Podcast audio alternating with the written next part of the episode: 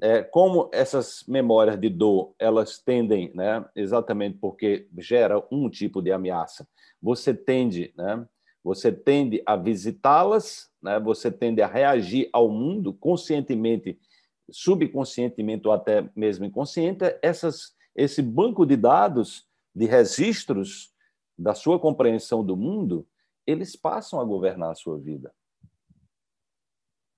Então, nós somos, nós somos na verdade, o, frutos das interpretações que nós tivemos. Né? Nós somos frutos da nossa capacidade também de ter resiliência, né?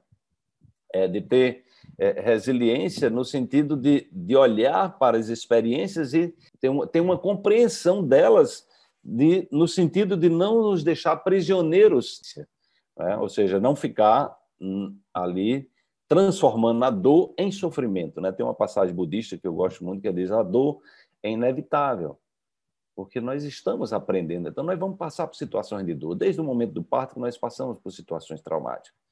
Os chineses, né, a medicina tradicional chinesa, eles defendem que a cada três anos nós passamos por alguma situação traumática e que isso faz parte do impulso da vida né? Assim, pra, é como se fosse para tirar a gente da zona de conforto. Acontece alguma coisa, é como se fosse um novo obstáculo. Então aparece ali um obstáculo, entendeu?